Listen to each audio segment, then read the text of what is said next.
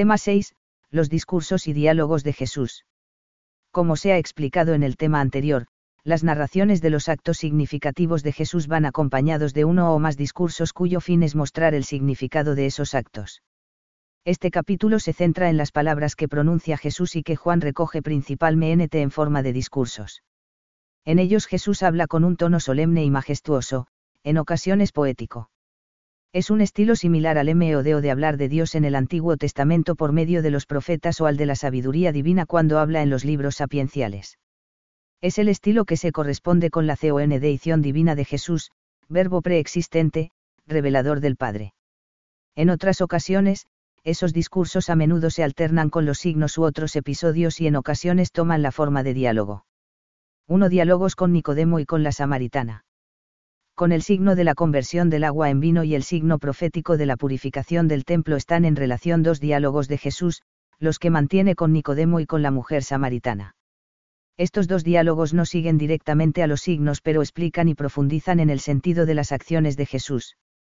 En las palabras que Jesús dirige al fariseo y a la mujer de Samaría el tema que domina es el nuevo orden inaugurado por él, ver tema 67 anterior, 3.1.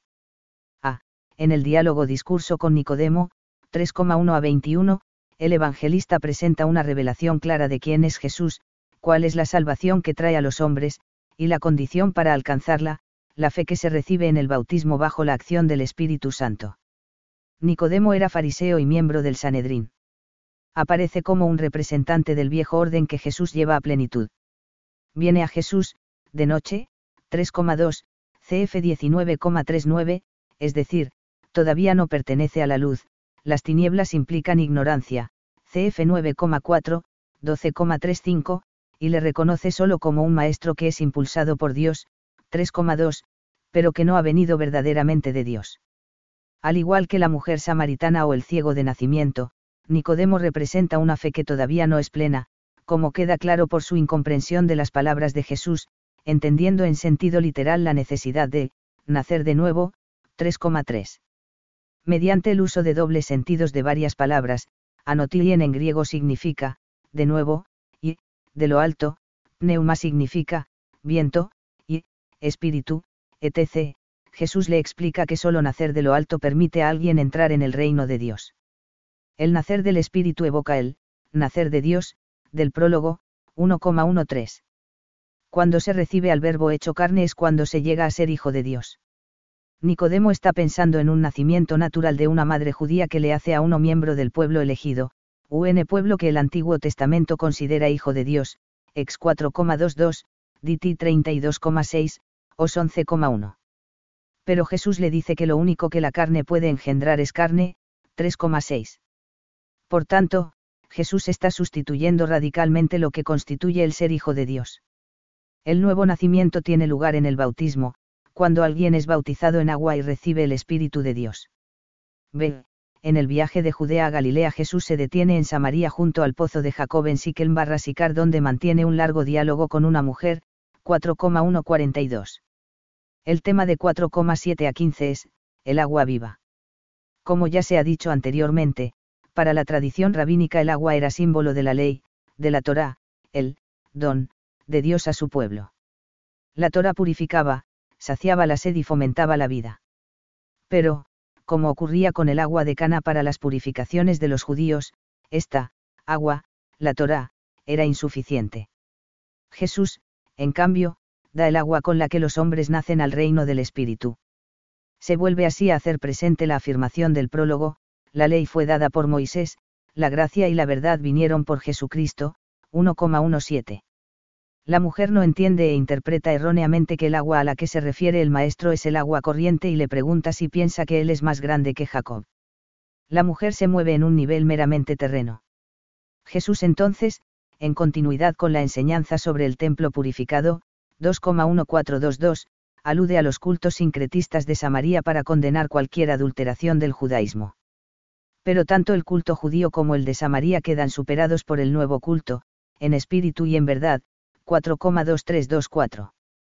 La mención del, quinto marido, puede ser una alusión a los colonos de cinco ciudades paganas que en el siglo VIII AC llevaron a Samaria sus propios dioses, 2R17,24 SS y Josefo, Ant 9 y 14 y 8 segundos, y que hizo que los profetas considerasen a los samaritanos, y a todos los israelitas idólatras, adúlteros. Así pues, Cristo inaugura una nueva relación con Dios, un nuevo culto simbolizado en el vino de Caná, el agua viva y el nuevo templo que él levantará, conforme al nacimiento del Espíritu. Como consecuencia de la revelación de Jesús, la mujer le confiesa como Mesías, como aquel que inaugura un nuevo orden salvífico, 4,2526. Ella se convierte en testigo de Cristo y sus paisanos aceptan su testimonio cuando encuentran a Jesús y entran en contacto personal con él, 4,4042. 2. En Jerusalén, discurso sobre la autoridad de Jesús. Jesús se encuentra en Jerusalén y cura al paralítico de la piscina probática en sábado. Al ser interpelado por ello, contesta que al curar, al dar la vida, está haciendo lo mismo que Dios hace siempre. Las autoridades deciden matarle porque, llamaba a Dios Padre suyo, haciéndose igual a Dios, 5,18. En este punto se inicia un largo discurso de Jesús, 51747, en el que él da respuesta a esa acusación. La primera parte del discurso, 51930, versa sobre la actividad permanente de Dios. Dios continúa, trabajando, incluso el sábado, pues siempre gobierna el mundo. Él, dar la vida, curar, y, juzgar, salvar a los hombres, forman parte de ese gobierno. El Hijo tiene autoridad para juzgar, porque tiene autoridad para dar la vida, el que escucha mi palabra, tiene vida eterna y no viene a juicio sino que de la muerte pasa a la vida, 5,24. De manera que Jesús realiza lo que solo Dios puede hacer, 5,19.2627. La segunda parte del discurso, 53147, se centra en el testimonio, afirmando que el testimonio definitivo, por encima del de Juan, 5,33 a 35, es el del Padre. Ese testimonio se manifiesta en las obras de Dios, 5,36. Por un lado en su poder de vivificar y juzgar y por otro en la escritura, que da testimonio de 69 Cristo, 5,39. El testimonio principal es el poder de la palabra de Dios, que se manifiesta en las palabras y acciones de Jesús, y que hay que aceptar interiormente. Esas obras de Dios no son solo las curaciones, sino la posibilidad de un nuevo tipo de vida, si los hombres confiesan a Cristo. Y este nuevo tipo de vida se encuentra en la Iglesia. 3. Jesús, pan de vida. El discurso en la sinagoga de Cafarnaún, 62659, explica el signo de la multiplicación de los panes y de los peces que se ha narrado al comienzo del cap 6. Todo gira en tomo al pan de vida, simbolizado en el pan con el que Jesús sació a las muchedumbres. Se abre con una introducción a modo de diálogo entre Jesús y los judíos, donde Jesús revela cuáles son los bienes mesiánicos que él trae, 6,26 a 34. Los temas del Éxodo, y en concreto el del maná se relacionan con la promesa de la Eucaristía mediante la cita del Salmo 78,24, les dio a comer pan del cielo, 6,30. En la tradición judía se esperaba que el Mesías restaurase el don del maná. Además, el pan era símbolo de la Torah. Jesús les dice que como el maná no es pan verdadero, tampoco la Torah. El pan de Dios, el verdadero conocimiento del Dios que da vida, es Cristo. El discurso continúa, 63547, con una revelación de Jesús como pan de vida en cuanto que la revelación que hace del Padre es la palabra de Dios que alimenta al hombre. Jesús dice bien claro que el pan de Dios, el pan que ha bajado del cielo, 6,33, es Él. Los que le escuchan, como los israelitas durante el Éxodo, murmuran contra Jesús, 6,41 a 42, y Jesús les dice que solo pueden comprender los que son, enseñados por Dios, 6,45.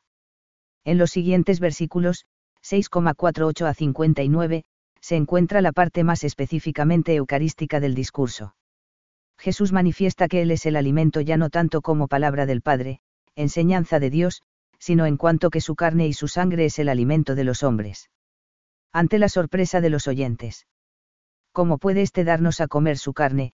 La respuesta de Jesús se entiende a la luz de la pasión, muerte y resurrección. Jesús da su carne y su sangre muriendo por los hombres. Así ocurre sacramentalmente en la Eucaristía. Las palabras, el pan que yo daré es mi carne para la vida del mundo, 6,51, equivalen a las de la institución de la Eucaristía, esto es mi cuerpo que se da por vosotros, 1 CO 11,24. Beber la sangre es también una referencia evidente al sacrificio de Cristo. Mediante su muerte, Jesús se convierte en pan de vida para el mundo. 4. Cristo, luz del mundo. Los caps. 7 y 8 contienen fundamentalmente unas controversias entre Jesús y las autoridades judías a raíz de su manifestación en Jerusalén como Mesías. Las controversias se agrupan en torno a siete diálogos, en los que el tema principal son las afirmaciones mesiánicas de Jesús. En el centro se sitúa la revelación de Jesús como fuente de agua viva y luz del mundo, que acentúa el rechazo por parte de sus oyentes. El peligro de muerte que acecha a Jesús se hace más intenso a partir de ahora. Los interlocutores son principalmente las autoridades judías y la muchedumbre que había acudido a Jerusalén para la fiesta de los tabernáculos. Los siete diálogos pueden distribuirse de la siguiente manera. 7,1424, polémica con, los judíos, y, la multitud. La doctrina de Jesús proviene de Dios que le ha enviado. B. 7,2530, polémica con, algunos de Jerusalén. Jesús habla de su origen y su destino. Sus interlocutores piensan conocer de dónde viene, pero no conocen su verdadero origen, que es el enviado del Padre. C. 7,31 a 36, polémica con, príncipes de los sacerdotes, fariseos, judíos. Jesús habla de su partida. Sus oyentes no entienden, no saben de dónde vienen ni a dónde va. D. 7,3752, el último día de la fiesta, Jesús se ofrece a sí mismo como la fuente de agua viva, la única agua que da vida y calma la sed, hablando de su glorificación junto al Padre, muerte y resurrección, y del envío del Espíritu. Sus palabras suscitan diversidad de pareceres entre la multitud, con la intervención de la multitud, los alguaciles del templo, los príncipes de los sacerdotes y los fariseos y Nicodemo. E. 8,12 a 20, polémica con los fariseos. Desde la primera noche de la fiesta se iluminaba el atrio de las mujeres del templo con cuatro grandes lámparas. Es quizá en este contexto cuando Jesús se revela como luz del mundo. El tema del juicio se hace más patente. La luz trae el juicio, discrimina entre los que prefieren las tinieblas y la luz. F. 8,2130, polémica con los judíos. Jesús habla de su muerte. Los que, son de abajo, mueren en sus pecados, en cambio, para él, que, es de arriba, la muerte es un retomo al Padre que le envió, una elevación, con la doble alusión a la crucifixión y a la exaltación. G. 8,3159, polémica con los judíos que habían creído en Jesús, pero cuya fe era insuficiente. Jesús les exhorta a perseverar en su palabra. De ahí les vendrá el conocimiento de la verdad y la consiguiente libertad. El verdadero linaje de Abraham, los verdaderos hijos de Dios, son los que creen en que Jesús es el enviado. Quienes le acepten no conocerán la muerte. Como en otras ocasiones, sus interlocutores entienden ese no conocer la muerte en sentido físico, como algo que ni siquiera Abraham y los profetas pudieron obtener. Ante tal objeción Jesús revela su divinidad, antes de que Abraham naciese, yo soy, 8,58. 5 Jesús, buen pastor, uno con el Padre. El discurso del cap 10 se divide en dos partes, la primera, 10,1 a 21, trata del tema del pastor y el rebaño, la segunda, 10,22 a 39, durante la fiesta de la dedicación del templo, es una escena de controversia sobre las afirmaciones mesiánicas de Jesús en Jerusalén. La primera parte hace alusión a los pasajes veterotestamentarios en los que el pueblo elegido es el rebaño, el Señor su pastor, Sal 23, y los dirigentes indignos de Israel los malos pastores, Yehiar 23,1 a 6, Ez 34,1 a 31. En concreto, Ezequiel emite un juicio severo contra los gobernantes de Israel que se despreocupan del pueblo. De la misma manera, Jesús condena a los dirigentes de los judíos porque han expulsado del rebaño al que era ciego y dispersan las ovejas que Cristo vino a reunir. Y si Ezequiel, a raíz de esa sentencia contra los gobernantes, anuncia que Dios iba a suscitar un pastor único, semejante a David, que apacentaría a sus ovejas, Cristo lleva a cumplimiento lo anunciado por el profeta. Él es ese pastor que no solo conoce y conduce sus ovejas, sino que, da su vida, por ellas, 10,11 mediante esa muerte Jesús dará vida al mundo al mismo tiempo que será un juicio sobre él. La segunda parte del cap 10 revela las consecuencias del juicio. El discurso muestra la actitud de los que voluntariamente han querido excluirse del rebaño de Cristo. De hecho, las palabras, si tú eres el Cristo, dínoslo claramente, 10,24, presentan un paralelismo con el juicio de Jesús ante el Sanedrín que narran los sinópticos, eres tú el Mesías el Hijo del bendito. Me 14,61. En ambos casos, la confesión de Jesús lleva consigo la condena a muerte. La respuesta se sintetiza en tres afirmaciones, yo y el Padre somos uno, 10,30, soy hijo de Dios, 10,36, el Padre está en mí y yo en el Padre, 10,38. 6. La glorificación de Cristo mediante su muerte. A la unción en Betania, 12,18, y a la entrada triunfal en Jerusalén, 12,12 a 15, sigue un breve discurso a raíz del deseo de ver a Jesús de unos griegos que han acudido a Jerusalén con motivo de la fiesta de la Pascua, 12,23 a 36. Jesús habla de algo que parece que va a ser inminente, ha llegado la hora, 12,23. El tema es la muerte y la resurrección de Jesús, la pasión y su significado. Comienza con la referencia al grano de trigo que, si muere, produce mucho fruto, 12,24, y culmina con la afirmación de que atraerá a todos hacia sí, 12,32. Jesús, tras hablar de la universalidad del valor redentor de su muerte, acepta la voluntad del Padre, Padre, glorifica tu nombre. 12,28. La gloria de Dios se va a manifestar de forma definitiva en la hora de Jesús, es decir, su muerte y resurrección. La muerte de Cristo es glorificación del Padre, porque es consecuencia de su acto de entrega voluntaria.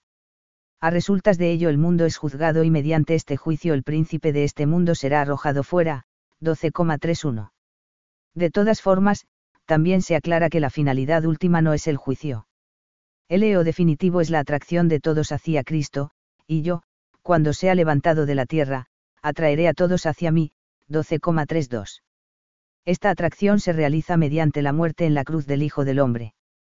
Ante esa afirmación sus interlocutores no entienden, el Mesías era eterno, no podía morir, 12,34. Por tanto el Hijo del Hombre no podía ser el Mesías. Pero lo que Jesús afirma es que precisamente la muerte del Hijo del Hombre es medio de la exaltación del Mesías. La muerte por crucifixión es un signo de la exaltación y de la gloria de Cristo. El discurso termina volviendo sobre lo ya dicho con anterioridad, Cristo es la luz y hay que creer en él. A continuación, dice Juan, Jesús, se marchó y se ocultó de ellos. De esa manera se cierra el ministerio público de Jesús. La luz que había venido al mundo se retira para volver al Padre. Los que no creen en él quedan en tinieblas. Los versículos siguientes, 12,3750, son un epílogo al, libro de los signos, en el que el evangelista comenta la historia que ha contado, 12,37 a 43, haciendo ver que se ha cumplido lo que ha dicho en el prólogo, la luz vino a los suyos, y los suyos no le recibieron, 1,10 a 11. 7. La despedida de Jesús. Si el, libro de los signos, mostraba el rechazo de los suyos a la luz, el, libro de la gloria, muestra cómo los que reciben y creen en la luz son hechos hijos de Dios, 1,12. En los cinco capítulos que describen la última cena solo, los suyos, están presentes y a ellos habla en el cuerpo de los discursos al contemplar su partida. Mediante la muerte y resurrección de Jesús, los suyos, tienen ahora como Padre a Dios. Se observa así que el, libro de la gloria, ilustra el tema del prólogo, pero a cuantos le recibieron les dio la potestad de ser hijos de Dios, a los que creen en su nombre, que no han nacido de la sangre, ni de la voluntad de la carne, ni del querer del hombre, sino de Dios, 1,12 a 13. Es decir, gracias a la glorificación de Cristo se constituye un nuevo, los suyos, un nuevo pueblo formado por los que creen en su nombre, el nuevo Israel, la Iglesia, a quienes Cristo hace partícipes de la vida eterna. Jesús habla a la vez como alguien que todavía está en el mundo y como el que ya no está en él, de manera que sus palabras se presentan con un valor eterno, como un mensaje de Jesús a todos los que creerán en él a lo largo de todos los tiempos. En términos de forma y contenido recuerda a un testamento, o discurso de despedida y se estructura de la siguiente manera. A. Acción de Jesús, 13,120. El lavatorio de los pies es el signo que viene explicado por los discursos y que a su vez se ilumina por estos. La acción de Jesús parece significar la encarnación consumada por la entrega de sí mismo a la muerte y la participación de los discípulos en ella por medio del bautismo. B. Diálogos, 13,21 a 14,31. Tras el anuncio de la traición de los discípulos y la marcha de Judas, 13,21 a 30, se inicia un diálogo de Jesús con los suyos sobre la partida y el retomo de Cristo, sobre su muerte y su resurrección, que tiene su origen en el amor de Dios al mundo. Después de la muerte de Cristo, sus discípulos deben reproducir en su amor mutuo el amor que el Padre mostró al enviar al Hijo y el amor que el Hijo mostró al entregar su vida. Este es el amor cristiano. Y este amor debe ser una revelación al mundo, llevará al mundo a la fe y al conocimiento de Dios, a la vida eterna. C. Discurso sobre Cristo y su Iglesia, 15,1 a 16,16. La Iglesia deberá soportar el odio por parte del mundo hostil. Los discípulos, al igual que Cristo, sufrirán persecución, 15,18 a 21. El mundo se condena si rechaza a Cristo, pues es rechazar al Padre, 15,22 a 16,11. En este contexto de juicio Jesús introduce la doctrina sobre el Paráclito, quien después de la marcha de Jesús es el, abogado, que defiende a los cristianos, y el, consolador, que los conforta, 16,8 a 11. El Espíritu es, además, maestro de la Iglesia y mediador del conocimiento de Cristo y del Padre, 16,12 a 16. D. Desde aquí hasta el final del capítulo, 16,17 a 33, el discurso es interrumpido por intervenciones de los discípulos, como en los caps. 13 a 14. Es como un resumen de lo anterior donde queda claro el significado de la muerte y resurrección de Cristo, que garantiza el amor divino, la inhabitación de Cristo y el poder de la Iglesia para juzgar el mundo. El discurso termina con el anuncio de la victoria, 16,33, que se producirá con la muerte y resurrección. E. Oración de Jesús, 17,126. Esta sublime conclusión de los discursos de despedida es denominada a menudo, oración sacerdotal, de Jesús. En ella Jesús se consagra a sí mismo por aquellos que él iba a enviar al mundo, 17,18-19. Jesús, con la ofrenda obediente de su vida, sube al Padre llevando consigo a todos por los que intercede, sus discípulos y aquellos que creerán en él hasta el fin de los tiempos. En primer lugar, 17,1 a 8, Jesús pide su glorificación, es decir, la gloria que tenía antes de la creación, para poder así glorificar propiamente al Padre. En segundo lugar, 17,9 a 19, Jesús contempla a los discípulos en su situación en el mundo tras su marcha y ruega por aquellos que el Padre le ha dado para que se mantengan seguros. Pidiendo que sean consagrados como él mismo se consagra, Jesús les envía al mundo a dar testimonio de la verdad. Finalmente, 17,20 a 26, Jesús pide por los futuros creyentes a través de la palabra de sus discípulos, para que sean llevados a la unidad perfecta de la vida divina siendo uno con el Padre y Jesús, que son uno. Esta petición encuentra su cumplimiento porque quien la pide ha dado su vida por sus amigos. Tras estos discursos Juan ha preparado el camino para entender en su máxima hondura el relato de la pasión que viene a continuación.